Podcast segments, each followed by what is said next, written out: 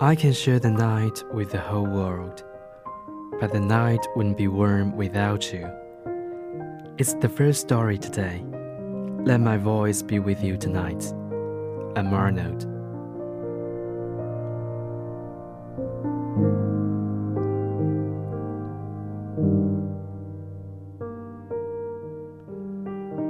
The Art of Living The art of living is to know when to hold fast and when to let go. For life is a paradox. We cling to its many gifts, even while it ordains their eventual relinquishment.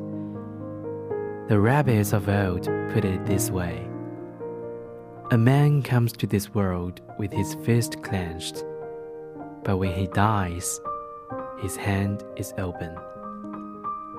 Surely, we ought to hold fast to life, for it is wondrous and full of a beauty that breaks through every pore of God's own earth.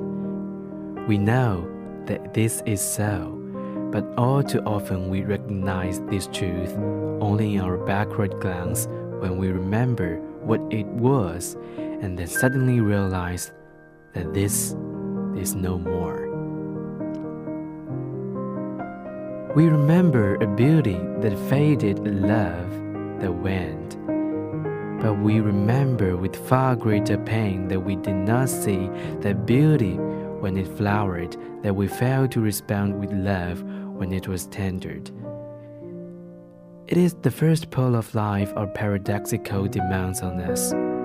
Never too busy for the wonder of life Embrace each hour and each golden minute, but life moves along to confront us with the second truth. At every stage of life, we sustain losses and grow in the process. Ultimately, we must confront the inevitability of our own demise, losing ourselves as we're all that we were or dreamed to be. But why should we create things of beauty when beauty fades? Why give our heart in love when those we love will ultimately be torn from our grasp?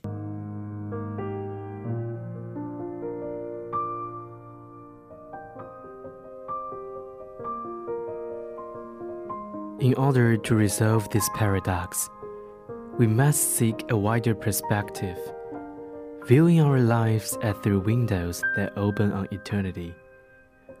Once we do that, we realize that though our lives are finite, our deeds on earth with a timeless pattern.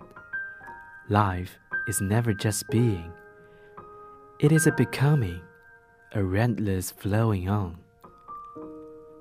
Our parents live on through us, and we will live on through our children the institutions we build endure, and we will endure through them. The beauty we fashion cannot be dimmed by death.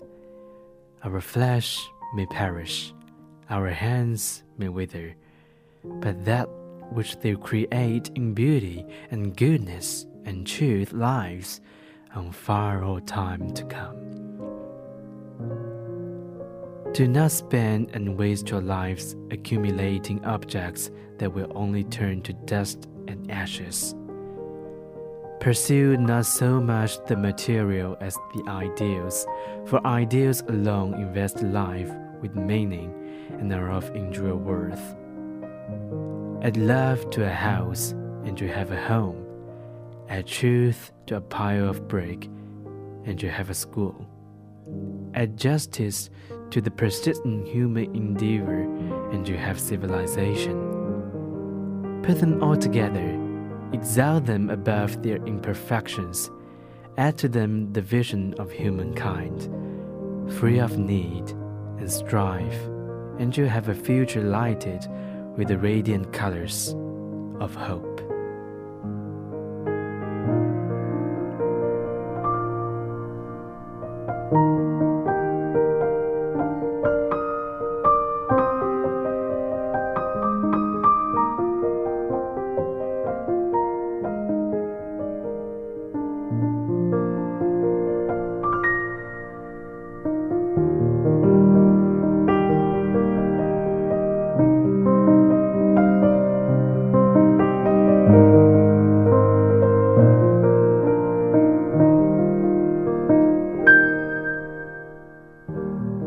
This is all for today.